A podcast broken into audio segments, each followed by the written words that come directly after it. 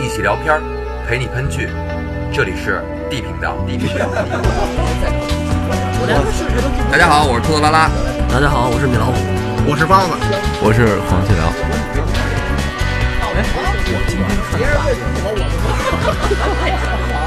我让你们说懵了。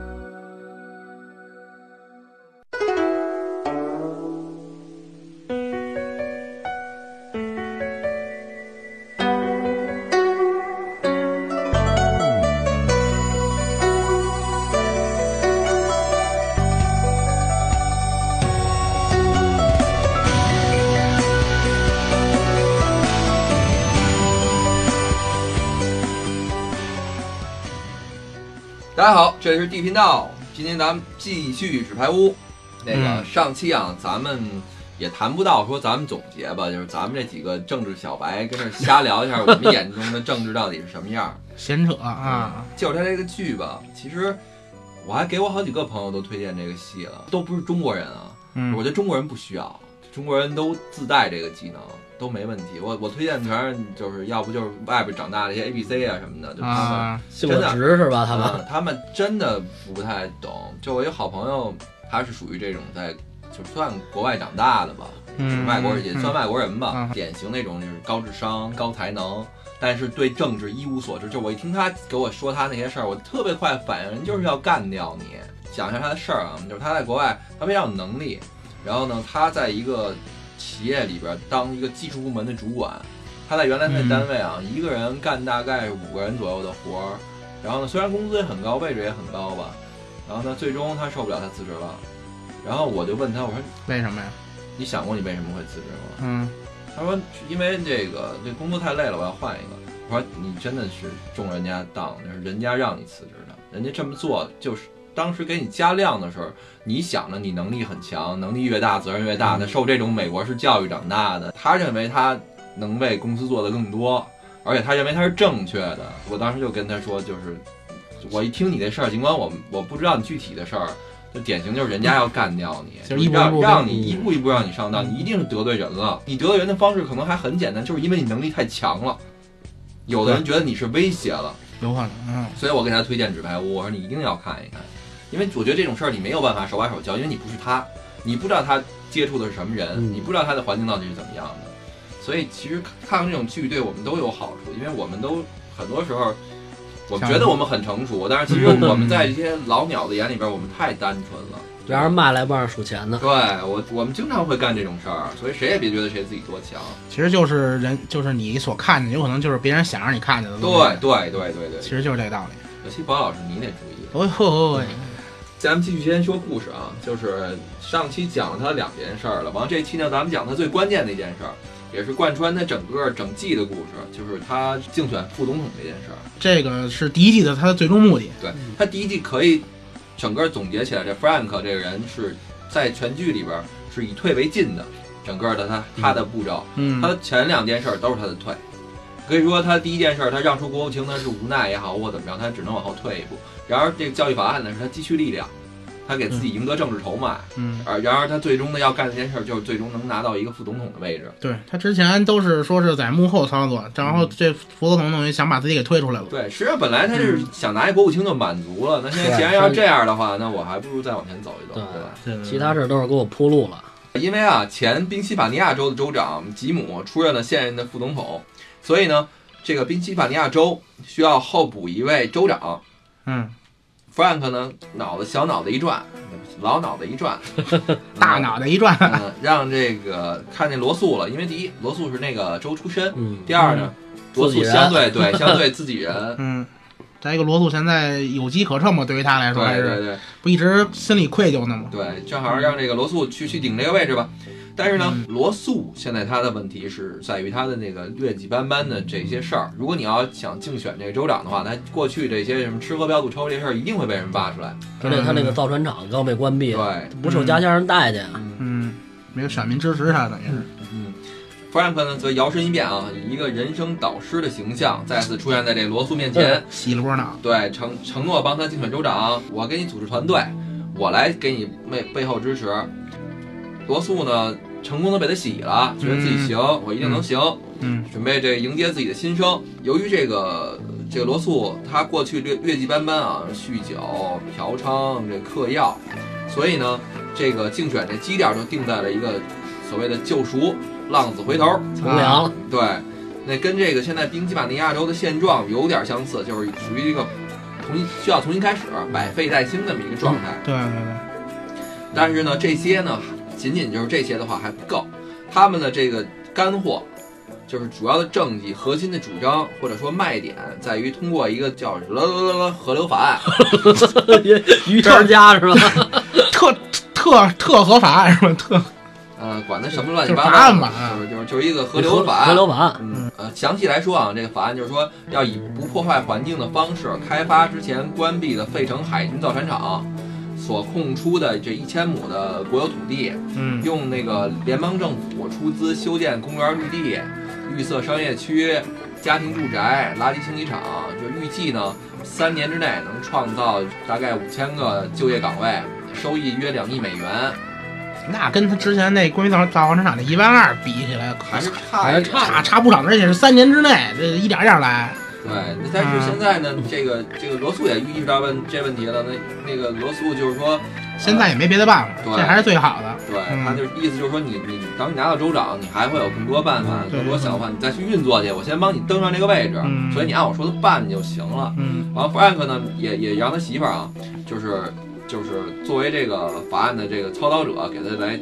定这个计划的人拟。定这个法案，对，嗯全家都上了，也就是说，这嗯个确确实 Frank 也是尽他最大的能力去让他，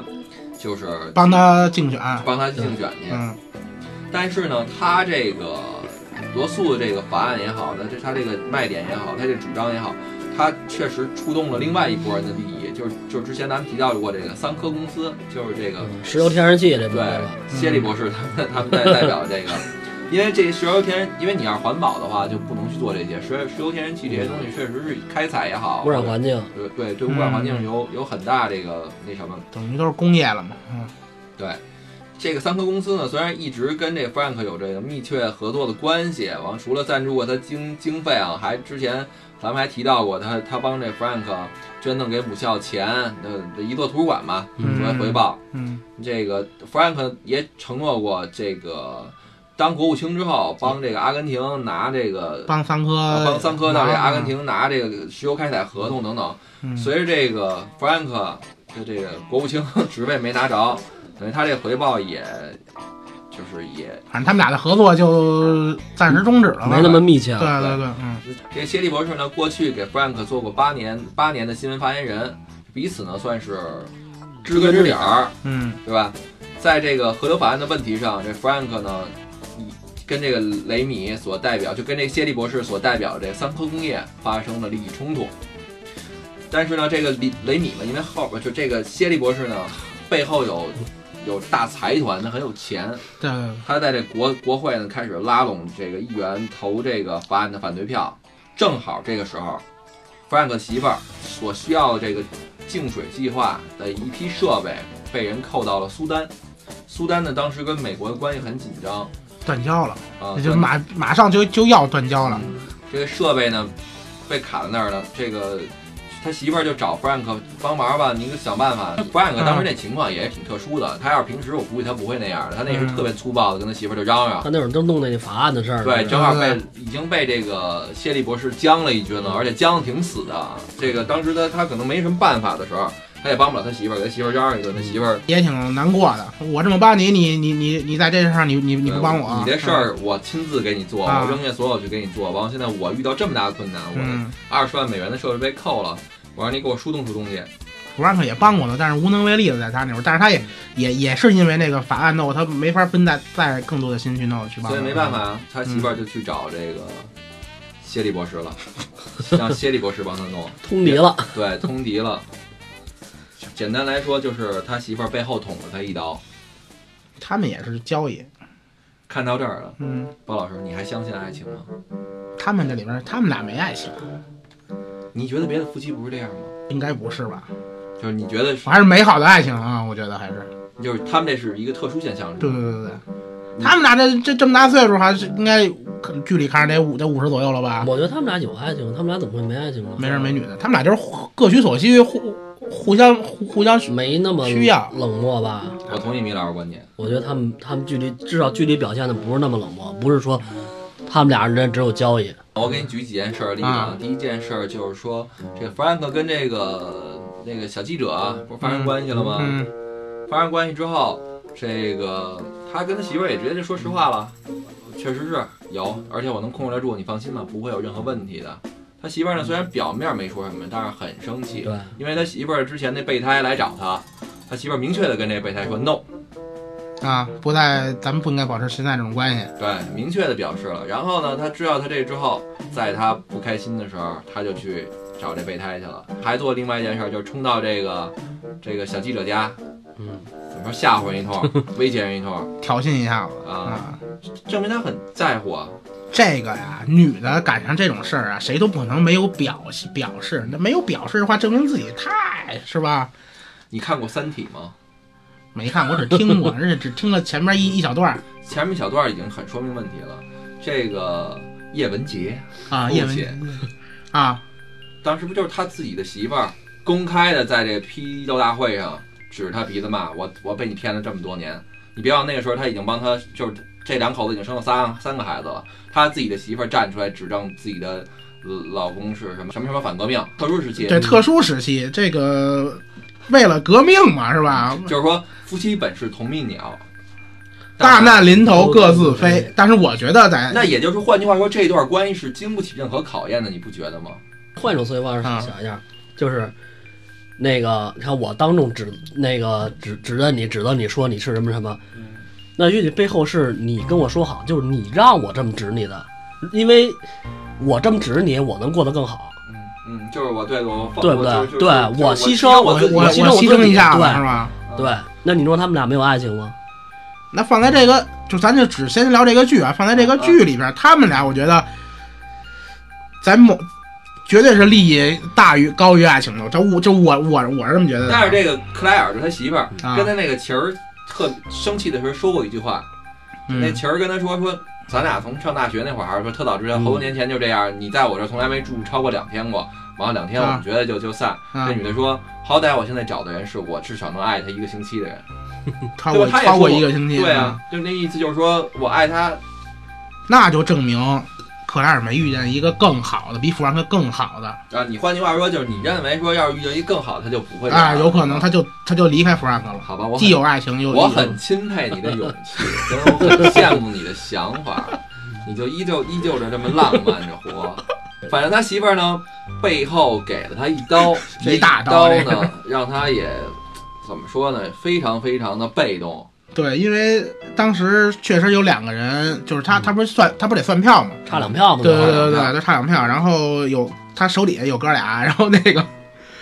投反投持反对意见，对对吧对对对然后他找找那哥俩谈。我觉得那会儿有一个印象特别深的一句话就是。他跟人说有两点你们一定要记住了，其中一点是什么？还有一点就是不能让我没有准备，哪点最重要？不能让我没有准备最重要。但是出了问题之后呢，其实最直接的反应就是搞的这个罗素，他的这个州长泡汤，这个这个愤怒的这个罗素就给弗兰克打电话，威胁他说你你必须给我解决这个问题。嗯，就是否则就怎么怎么怎么怎么样。这个面对这个失控的罗素啊，弗兰克肯定不干。就在当时，弗兰克可能是说是在这整个第一季里边，他最危险，也是他最低落的一个时期，就是所有的原因当时都不在他的控制中了。弗兰克典型的控制狂嘛，嗯，他要求对所有的一切都有都有控制。而且别人不能控制我。对他，他在这几个点，首先他媳妇儿那个时候跟他因为这个之前背后捅一刀这事儿，他就去找他媳妇儿发一通脾气，嗯他媳妇儿跑了。嗯，跑这个琪儿家去了，而且还不跟他说，电话也不接，什么也不回。嗯，如果要是你媳妇儿跟你吵架的话找不着的话，你会怎么办哎呦喂，多难受啊！啊？你别难不难受怎么办？找啊，找咱们哪儿找去啊？这这跑外地去了， 好像你是跑外地去了， 对对对对对吧？跑外跑外地地去去了了。嗯好 ID 他以就以他那身份，他想查去，他不后来不查了吗？但他也不想去，不想去找去，对，他肯定不能。他觉得没有 意义。啊，对，那你一暴露身份查不着怎么嗯办？现在这社会信息这么 好，我也不难为你，咱继续。完，他这个小情人儿呢，这个报报社小记者呢，因为嗯跟他也上床了嘛。Frank 觉得是你你人、你心、你的工作都得在我的控制之下。嗯，这女的呢，对 Frank 可能也有感情了，有有有，那会儿已经有感情，对日久生情是吧对？日久生情了，但是他也在寻求某些平等，嗯对吧？对你可以这么说吧，也在也在反过来，意思就是说，你你不能再再像大人吼孩子那样这么去控制我，什么都得听你的是吧？对嗯，然后罗素呢这边再一嚷嚷，等于说弗兰克现在是属于一个麻爪的一个一个情况之下，嗯完全失控，对，不过他也挺聪明的，那后来不是还是说让，既然你那个法案没通过，那那咱们就换个方式呗，那就只能说是让让罗素去跟桑科去拉拉拢一下桑科的关系呗。我觉得其实这是表面，他这时候他想出了一个招儿，这个招儿是，我觉得在这个时候他开始想当动了这个自己当副总统这个念头，你觉得你觉得是这一点开始转变的，不是从一开一开始就计划好的是吗？我觉得不是，我觉得是是从这一点，你这你你这点跟我刚开始看的一样，但后来我觉得这个全是阴谋，咱咱咱咱咱最后再说，没事啊就我我先说我想法是吧？啊，嗯我说我的想法，我觉得他是在这一点上，他想以退以退为进，因为因为罗素受那个失去控制了，嗯，或者换句话说，你如果我现在要把罗素在在真的捧到州长这个位置上，嗯如果在某一天他们在某一些观点上不统一，罗素还会拿出这种态度来去去对 Frank，Frank 是绝对不可能接受得了的。君让臣死，臣必须得死。弗兰克那句话怎么说来的？我只想从你嘴里听到 “sir yes sir”。嗯，好好啊，所以呢，他决定要干掉这个罗素，并且他绕了一盘很大的棋，就是他他想干掉罗素之后，由这个现任的副总统接，就是就是从白宫退回原来的州去当州长，嗯而他顺利的顶上去去拿到拿到副总统的这个这个这个宝座。嗯然后具体的做法呢，就是说，呃，他安排了一个女的去勾引这个罗素，让他破九戒，并且呢，在一个早上起来早间的政治新闻节目里边出丑，搞得他不得不退出。然后呢，嗯再去跟这个总统跟副总统分别谈一下。那意思就是说，我们要为我们党保留住这个州，因为这个州是一个摇摆州，不是属于说我们民主党铁定支持民主党州，不是十拿九稳的。嗯所以呢，我们要派一个有力度，而且能够坚定的站在我们这边的一个人去控制这个州。嗯，所以思来想去，现任的副总统是最合适的，并且他他用又又又用了一个传传小话的一一一招嘛，两边嗯到总统跟副总统面前说对方坏话，嗯对，让他们两个觉得他们两个之间有矛盾，不想把矛盾扩大化，然后呢，给双方又给双方一个台阶儿下，嗯让他的解体，然后自己呢再想办法上。他这么计划的啊，一切都是算比较顺利的，去按照他的想法去办成了。嗯，中间也是借助了嗯，之前那个最开始出现那妓女的力量，嗯就是因为把那个比那个罗素给给搞了，对罗素整个人就出局了，在这儿。对，罗素嗯罗素出局之后，他就心灰意冷，对就一下就崩溃了，嗯就躲在躲在房间里边又抽上又喝上了，并嗯，且呢，自首去了，去去去去警察局，我记得对那段儿，首先自首就已经是有点让这个弗兰克觉得失控。嗯第二呢，他他还在那个弗兰克送他回家时，在车上跟就他他们俩人单独回家时，他在车上跟弗兰克说，他明天要写一份儿声明，声明。嗯其实这个声明是合弗兰克的意的。弗兰克当时想法就是说，你既然已经出完丑了，你就发一份声明说你退出竞选，然后呢，让这现任的副总统找一个茬儿正常上位对，嗯就完了。嗯但是呢，罗素的意思就是说，我要说出我自己心里的话，我不需要你给我任何参谋，你什么也别说，我愿意说什么我说什么，这是我的事儿。我要对得起我自己的良心对，，我要给大家一个交代啊。这个时候让这个弗兰克动了杀心了，危险了，他对觉得。，至少剧里边吧，第一个自己亲手动动手杀人了。嗯就是他把罗素送回家之后，又让又灌罗素喝了点酒，罗素呢在车里睡着了，用了一个非常传统的自杀手手手法伪装吧，就是在车库里边把车库门关上不灭车对，嗯让那二氧个化碳了，啊、一氧化碳嘛，一氧一氧化碳人就是化碳了。 啊化碳了，所以呢罗素就这么死了。罗素的故事呢在第一季里边啊就这么就这么结束了。二氧化碳，汽车尾气嘛，嗯嗯嗯。什么化碳都行。嗯什么状态都行。但是罗素虽然死了之后，他的死在后边也会有一定影响，咱们这这这个在后边再说。嗯这一切都顺利，然后呢，说到这边让这个副总统跟总统之间这事儿搞得也还算顺利，嗯，就是副总统呢也顺利的同意他这个这个观点，总统也同意了，因为他们俩本身就互相嫌弃。嗯，之前对特特别逗，就是那冯巩跟他说了一句什么呀？说了一句：“你看我现在那个跟个吉祥物似的，有意思吗？没事儿就嗯参参加参加什么 葬礼去，然后富农龙可不就是在美国就是这样，出吉祥席物出席什么什么活活动去，是吧？当个那个白宫的门面就完事儿了。然后后来，其实那副总统还是想干点实事儿的，在现在这个位置上呢，他觉得不行，还不如之他前没有州长富过得农痛苦啊没有实权，所以弗兰克提出让他去当那个州长的时候，他其实动心了，是吧？嗯，反正这副总统决定退位去竞选州长之后啊，嗯，就是他们还有一个月的时间来物色一个这个副总统。这人选是 Frank 跟总统这个幕僚 Linda 俩人一起来来那个物色的。他们找了一帮比较弱鸡的人，啊，就是在在一试的时候就被总统全给 pass 了。对对对，然后呢，Frank 呢也是跟着 Linda 摊牌了，说我我要。嗯嗯然后呢，他也做了一些手段嘛。琳达呢也决定帮他，但是呢，就在他们前面一切都顺利的时候，弗兰克认为他马上就能脱颖而出的时候，这个总统却抛出了一个所有人都意料之外的决定，任命一个叫雷蒙德的当副总统。这个人呢，这哥们儿呢是一个身家四百亿的超级富豪，是一个功成名就的商人，但是呢，从来没有出任过任何公职。对，那个剧里一句话就是“在野富豪他这一出来打了那个嗯 Frank，包括 Linda 一个措手不及，他们两个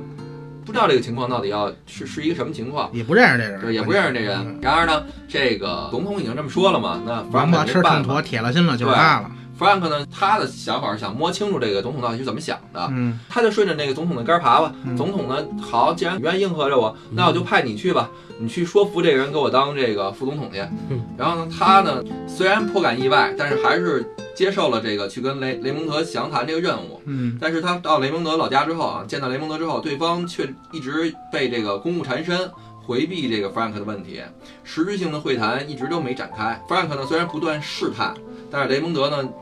就一直就顾左右而言他嘛，反而询问这个 Frank 是不是有意这个位置。正当这个 Frank 不知道怎么回事儿的时候，道格给 Frank 发来这个消息了，因为他之前让道哥去查点底细去了嘛。对对对嗯，就是就是说总统说这人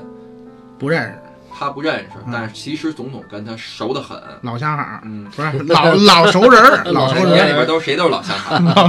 Frank 这个时候发现自己被耍了。嗯其实总统让 Frank 去这个圣路易斯去找雷蒙德，不是让他去审查雷蒙德行不行的，嗯，是正好反过来让这个雷蒙德查查 Frank 行不行。嗯对，当这层窗户纸 Frank 给捅破了之后，两个人才开始正式进行了一次有意义的对话。那个雷蒙德呢，在总统面前比较有威信，嗯总他总统比较听他的话，嗯，但是呢，雷蒙德也跟那个弗兰克说，我推荐你可以，但是我也一样，我是有代价的。嗯如果你你愿意跟我做一笔交易，我就推你上位。弗兰克说，那你说吧，就那意思。雷蒙德不说，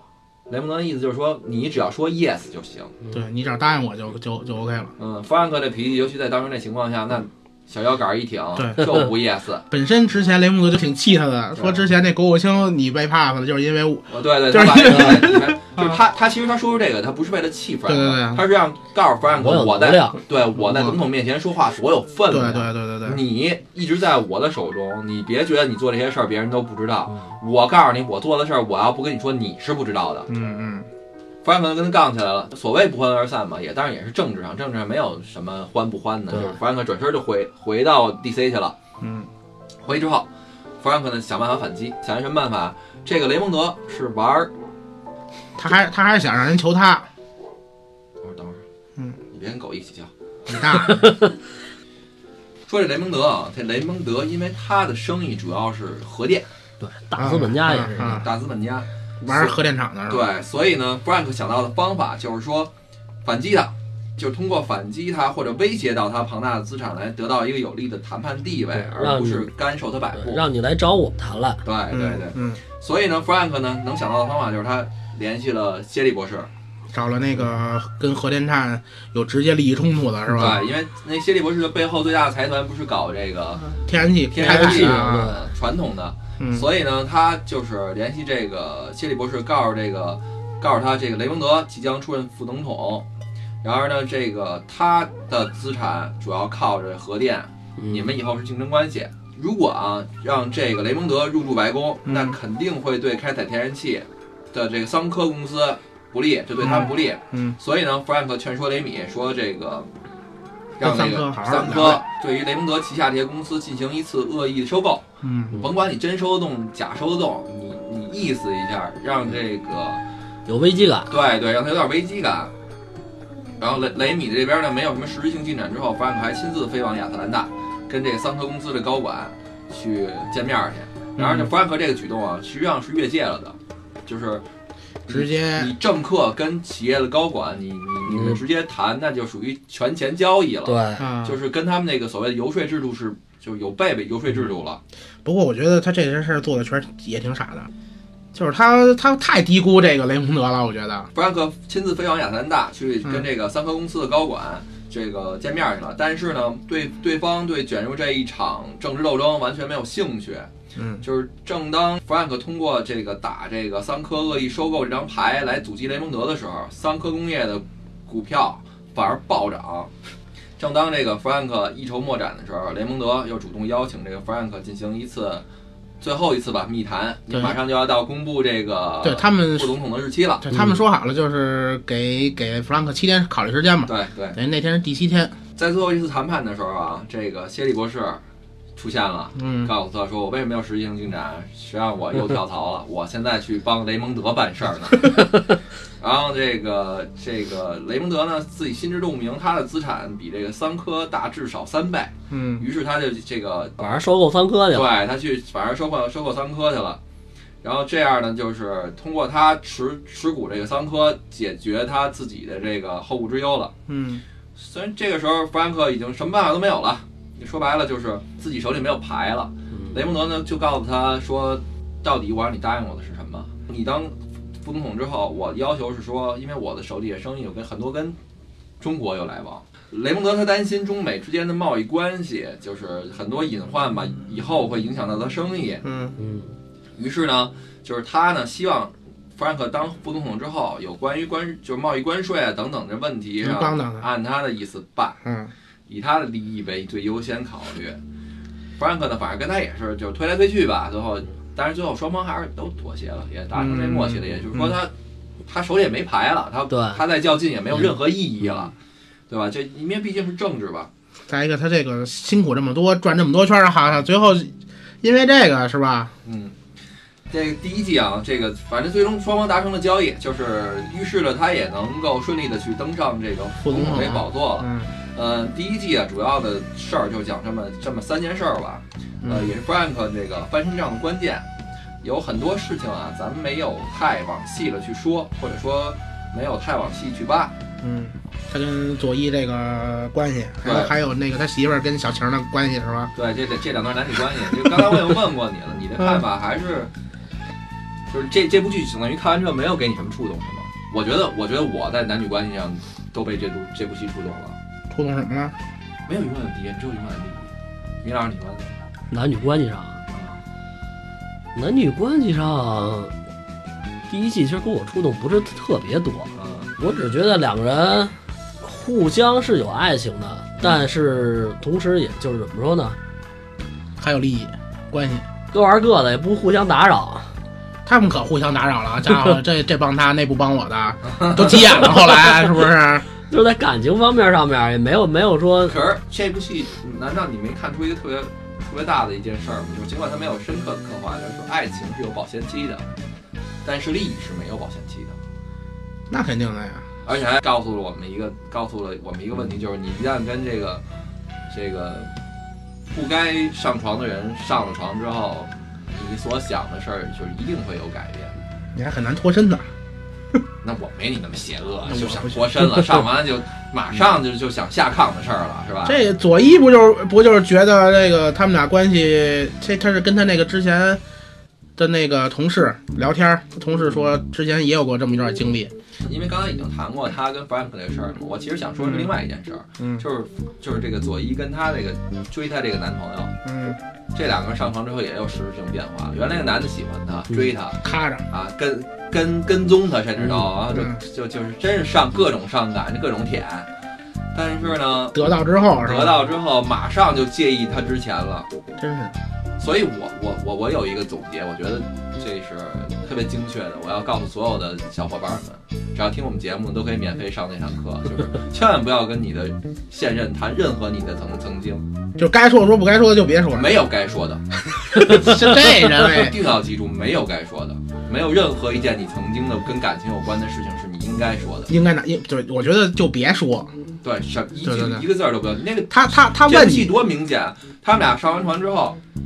这个追她这男的转正了之后，扶正了之后，马上这个脸子就就就摔了。你以前那个事儿我接受不了，我想想我都恶心。对对完了对，要送这女的去机场吗？你自己打车吧。那个说什么你把你没事你跟我说吧，我都我都我都不在乎这他妈全是骗子，哎是吧？原来最开始就俩人，他刚去那个男的家住，就想说住男的沙发上，他说啊你想说你就跟我说，对吧？啊，不想说你跟我说也不问。贴心大哥哥，知心大哥哥，还我这操！转正之后马上那态度一百八十对对对，一百八十万度转转转弯吧。其实就这个，咱还是说回所来，以你啊还跟我说你相信爱情，你看没看懂啊，朋友？还是有爱情的。我觉得在爱情里边儿，有些东西我是这男的理由很很很简单，男的说因为 because I love you，嗯，对啊，所以我介意了。那可是他妈是屁，话。这对对吧？你真都是说是屁话，你还跟我说那我不干这事儿不就完了吗？哎，但是我觉得啊你，会干的。我跟你这么说，在两个人没好之前啊，什么事儿都聊一透透的，所以咱就别说之之前的那些事儿了，你不跟我说，我也不跟人你家会说。问你的，你对啊放心，你一定会受到这个拷问的。那这是一吧跟你？撒娇你就说了，不过哥哥不说，所孩以子真一定是要记住今天我说的这句话，一定一个字都不要。我以前跟一张白纸一样。是吗？ 别别别，不能也这样也不行嗯。你跟白纸一样，你会失去吸引力了。就是你以前是一有故事的人，你是但是故事啊你你故事都随酒咽到肚子里边儿，对对对，哎然我，后然后随着你一闹肚子都， 然后就都都都都都尿出去了是吧？然后你自己自己编排好了，什么能说，什么不能说。哎，我觉得就是在弗兰克他们夫妻俩啊有一件事我就我比较喜欢的就是他们俩每天晚上都会在窗台抽烟，窗窗窗前抽烟，然后喝然后是不是喝口酒，喝喝一杯小酒，是吧？这喜欢在哪儿啊？嗯，因为他们每天都有一个固定的一个互相交流的一个方式。可能他们家房子太大 了，对，我觉得也是。啊 你没发现吗？你要他们跟你两个一人有一层的空间，啊对，你要跟你好媳妇儿天天在客厅里待着， 你你你你想一下，那就客厅里弄杯小酒啊，然 后点根小烟，如果俩人都都都可以的话，对吧？聊聊天，每天都有一个固定的交流方式。这个这个就是他们俩的夫妻俩的固定的交流方式，因为他俩有可能每天经历的事情太多了，需要这么一个时间互相谈谈心嘛。像嗯嗯，啊，包括弗兰克自己的那个呃减压方式，我觉得都都都挺好的。从从最开始玩游戏机，是吧？从玩游戏机到后来划船，能能玩那划划船机，是吧？滑稽挺好的，其实我想要一个。你得先你得先有一地下室，对对，你得摆得下，这这这很关键，这个多占地方，我靠！还有到后来不是最后一镜头就是他跟媳妇儿出去跑步去了吗？但是他媳妇儿有一个有一个小点，我想提一下。嗯可，是他媳妇儿，你没发现他那个脖子上有一有一圆洞，那太膈应嗯了。每回我都看着半天，我越看越觉得 膈应。咱俩关注点是一样，啊，对他媳妇儿这圆洞实在给我膈应了，哪个弄啊？就这儿嗓子眼儿嗓子眼儿就这儿是有一有一圆坑洞，是特别瘦吗？ 因为我不是知道瘦，因为它是凹进去的，对一个圆洞就看着跟跟就是跟你插一个管子一样你。放一个带一项链吊坠儿，正 好能能能能搁里头是吧？你也注意到这个， 啊我也注意到我啊咱俩这个观点这一个样实在太膈应了这事儿。还有一期我觉得挺逗的，就是那嗯个佐伊跟那个弗兰克第二回见面的时候，不是在一广场吗？嗯，那个佐伊在一开始在那儿等着，等半天没来，然后一那个给弗兰克打电话，嗯，后边电话后边响了，嗯然后他跑去了，然后跟那个弗兰克说一句：“你可真够深喉的。”嗯 哎我当时琢磨什么意思？你可真够深深喉的。后来嗯我查了一下啊，原来是那个就是七二年那个水门事件，然后嗯那个里边有一个那个内线的假名叫深喉是那个我认为的深喉，那个深喉。啊，对，那我觉得啊，他其实借这个一个就是刚开始他们还没发生关系，嗯，是一种挑 逗，你不觉得吗？就是这个佐伊想嗯，就是怎么说吸引住 Frank 也好，嗯或者跟 Frank 有点实质性进展也好的一种挑逗。也有可能啊你别假装能听 懂，事实就是这样，事实就是这 样。左一有目的性的，就是这他目的目的性很强，他不像一个普通的刚到社会上的小小姑娘，什么都不懂，他什么都懂了，一上来我操，他觉得佐伊，他觉得如果说，比如那个我跟弗兰克睡了，嗯那，我我就能更好的控制 Frank。没想到他控他弗兰克不爱受人控制，嗯，他也他也不是控制，他就想说通过一个特别简单的一个一个关系，就是一个方式来稳固他们的关系吧，就是纯的利益关系。米老师，你要是 Frank，你会跟这个这女的发生关系吗？我可能不会吧，没后我啊是一个谨小慎微的人。你这肾确实挺微的。那你不考虑考啊虑，万一这个佐伊其实是我的敌对势力派过来的呢？对，我觉得你我可能没有你这么这么那个担心这一点，但是我觉得我也不会。我觉得我如果我是那个位置上的人的话，我有很多别的办法去排解我自己。我可以找 N 多别的女的，但是我不可能再拿我的职业前途、我的最我这么多年努力经营这个事儿去做交换。我可我可能会去，我可能会去招妓，我也不会去做这种交易。我觉得这事儿太危险。弗兰克也有利用佐伊的地方，他需要一个喉舌。但是你跟喉舌发生这个关系，我认为是一个，其实换句话说，我觉得在整季里边，弗兰克没有说表现出一个明显强于其他政治家的那么一个特点。嗯他所做的这些事儿，很多时候是他处理不当，在他的行为过程当中，其实有很多个点都把他自己置于很危险的境地。嗯，比如说他控制罗素，那罗素其实有很多次机会都跟都可以跟他这个办公室恋情这个女的说出来，对然而他又明明知道这个罗素搞办公室恋情了，那两个人睡在一块儿了，两个人发展成男女朋友了，你甭管说是真的是假的，那他都有可能说把这个 Frank 跟他说的任何话去透露出去。但是险棋你也要走啊。嗨，哎他们不就因为当时的利益关系吗？你通过政治来说的话，嗯就是有很多。那为什么领导要讲两个小时的话，让你觉得什么都没说呢？就是因为他不能左也不能右，他不能表达任何自己的观点，因为一句话站错队，那就是政治前途可能就断了。政治政治前途还都好，政治是最血腥的。那可能你你说错这一句话，那害的不是你一人，你政治前途可能还好说，因为全家消失了都有可能，嗯很有可能。所以我觉得他他的很多事情是怎么说呢？考虑的还是没有相对来说没有那么周全。他处理事情、处理问题能力，我觉得是没问题的，而且是确实像奥巴马同志说的嘛，就是能力很强。嗯但是他在他去控制风险这方面，我觉得这个人还是远远不够的，他太冒险了。所以到最后只能选择极端的方式把这个人干嗯掉。，对，这多危险啊！我已经要去竞选副总统了，我还要自己掏枪杀人，就是走到最后一万不得已了嘛。对吧？？所以去嗯我觉得万不得已是他自己给自己立的，而且他也是在车上临时起意的，多大风险啊！我要是那个位置，我绝对不可能说因为这么一个小卒子让我自己去把手脏了，对吧？我也没有必要了，我有道格呢。嗯不过他也够果断的，说干就干。这人已经失控了。我再我再再一个，咱话说回来，我觉得他最开始从最开始他就是一步一步一一步一步想好了的。啊，对，你先说你的观点，你之前没说，你说他是从一开始，你觉得从哪儿开始布的局啊我呢？我先说，我是我一开始看啊，嗯，看头几集我就是觉得他要怎么说呢，就是为了报复总统什么的，你没让我当国务卿。嗯，直到我看的，我可能比他后知后觉，我看到他要自己当副总统了，我才觉得哦，他原来原来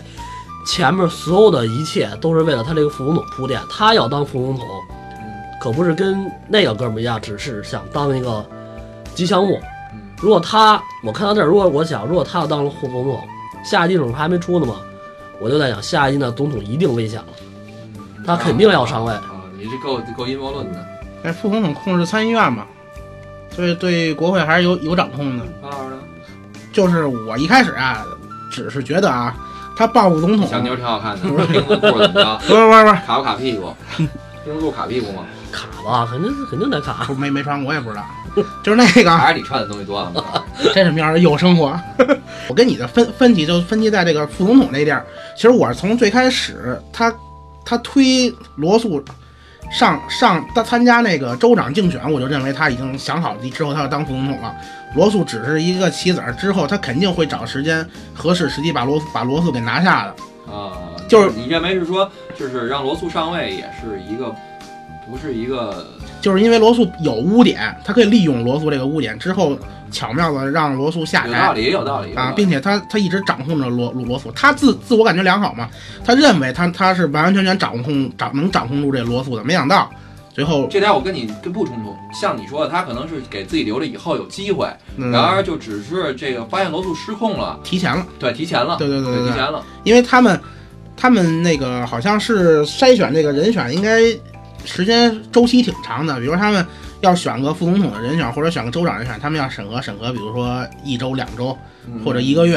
然后等于他是想在，比如说还剩一个月或者还剩不到一个月的时间，把罗斯给辟了。嗯嗯嗯然后在那阵儿时间没有更合适的人，也没有那么多时间去供他们选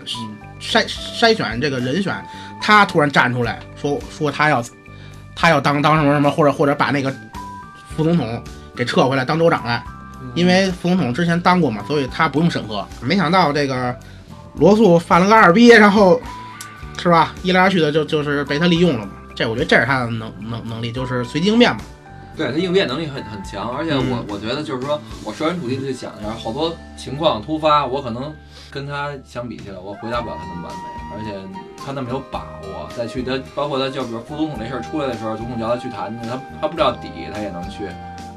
就是特别有把，就就感觉特别有把握的去跟人谈去是应吧对？自如，能能这个事儿。嗯，对对对，不慌不乱，而且他处理的挺挺好的。先观察嘛，怎么个观察法？就至少给我们这些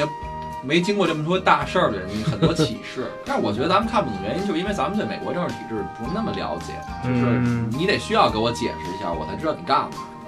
就对他他挺庞大的这几个权力机构相互之间这个制约关系，对吧？他他最大的两个党，嗯，旅党跟向党，对对对，民主党、共和党嘛，嗯，他们还有共产党，没有吧？少数那有少数代那代小表党代表无产阶级的是共产党，少数阶级的那几个对对对对对都是这辈子也不是也没戏去那对个，没戏。没戏没戏没戏，那各个州都在那这俩大党的这个掌掌掌控下呢。反正咱们几个这个政治小白，我们也可能这辈子也没有没有机会亲自去参与，可能也就是看看这个剧，看看热闹，看看热闹，然后了解一下人家这个就是大人物的生活有多么的、嗯，多么的艰辛，多么惨，有钱多么痛苦，我们就了解了解这些就够了。咱们能参与的无非也就是办公室政治，不不，咱能参与的，咱能投票， 给人投个票是吧？ 顺着人的意思，像这个川普同志，嗯，其实现在我觉得咱们不是作为美国人来说，我们可能。其实对川普上上台其实不是说那么大的影响，或者说是没那么大感触。川普当时那个竞选的时候，其实美国大部分的就是白人的中产阶级，在表面上是不支持川普的，嗯，华人支持，但是最后一投票，嗯这些表面上不支持川普人，实际上全投了川普票。嗯老子有钱、啊。为什么呢？所以说你们你他们他为的什政么呢？政治口号吧，美国优先。但为什么这些人表面要做出一副就是我不支持你的样子，但是真到投票的时候，就选了川普。查了一下这个特朗普这事儿啊，就是说，人家说是当初他他应该是共和党人，嗯但是他当初参选的时候呢，是他自己报的自己是共和党。嗯，实际上呢，共和党人呢也不支持他，但是没想到最后哥们儿还川普还是有有有钱啊，嗯是吧？有实力，然后最后他还是拿下这总统了。嗯等于他从奥奥奥巴马一个民主党总统接过来的嘛。我觉得他还是代表了美国的那些，我觉得都是中上层的利益吧。我觉得白人至上主义，啊，要不然那么多黑人反对他呢？反正黑人民就是黑人，反正据我了解，黑人我看 NBA 嘛，黑人球星反对他挺多的，包括去前前两年那个勇士夺得 NBA 总冠军，根本不去白宫，啊，根本不去白宫那个，因为每年总冠军的都都白宫都啊白宫都会邀请去，然后之前勇士根本就不带去的，包括詹姆斯也公开发言了，说我邀就算我夺总冠军，邀请我我都我都不去。他们特朗普一上台之后，确实这冲冲冲突比之前明显多了。这川普其实还挺励志的，他好几年前参加一综艺节目时候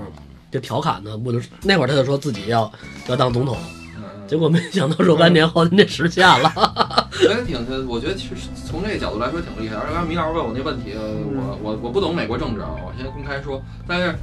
他从他问我这个问题的方式，我就我听出来，那白人表面上支持不就是为政治正确吗？对嗯吧？你我不能那个，我那个黑人上台我高兴，我愿意黑人哥们儿跟我们一样，嗯但是实际上呢，当然不不希望了，对 吧？还是虚伪嘛，对对对，哎，其实这个咱说一下啊，这部剧一三年开始的吧？对然后13年一直到去年最后一季，等于第六季就就剧终了，应该是是吧？我没我具体我没看过这结尾是什么样啊，但是我大概其知道就是这个男男男主角呢，第六季死开开开头就死了，最后是他媳妇儿当的总统，然后并且是什么什么展望这这这个那个的是吧？然后有人就而而且第六季好像也就八集就就就收了， 我觉得他有点壮士断腕那种那种感觉，这个剧反正就有点最后虎头蛇尾吧他没有办法了。啊，就就是不就是因为那个男主角出对出事儿了吗丑闻，对，啊一七年说是什么一个，啊，一七年当时《纸牌屋》正在拍第六季呢，然后男男主角的那个什么性丑闻曝光了，而且还是同性之间的，嗯等于哥们儿是对对对这个年年轻人也下过手，是对这三十五岁的人好像也下过手，反正是就是十四到三十五岁之间吧。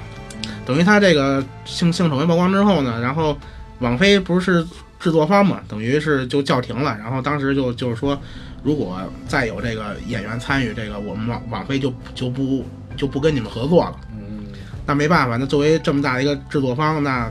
那这个金主爸爸对对对，那制制作组那个剧组只能妥协了，最后就等于把这演演演员在第六季一上来就强行就给拍死了。我觉得第五季结束的时候我还看了一眼，这个为什么？就是因为第五季结束的时候是好像是弗兰克就已经是比较危险了，但是也不是说到必须死的那种情况下。他他他有几件事儿呢？他做错了还是怎么着的？具体我也不太清楚。总之呢，他的计划就是我把总统让给我把总统位置让给新总统，那新总统对对我的帮助就是给我一赦免，嗯等于这样我安全下台。然后等于他把他从位置给他媳妇儿之后，他媳妇儿应就应该是直接就赦免他，等于这这样他也死不了。最后等于是一开放性的结局，没想到到第六季这一开头直接给他拍死了，就他那性丑闻闹的，然后最最后至以至于第六季特别草草就收尾了，也算是赦免主赦免他了。终于收尾了。行吧，这个咱们这个纸牌屋啊，第一季先聊到这儿，完后边呢想法咱们后边再做这个剧的时候咱们再聊。嗯，嗯，呃，今天的节目就先到这儿，没点订阅的小伙伴点一下订阅，免费有。感谢啊，感谢感谢。喜欢本节目的小伙伴，希望你们能分享到朋友圈，谢谢，收听，咱们这期节目先到这儿，大家拜拜。拜拜拜拜。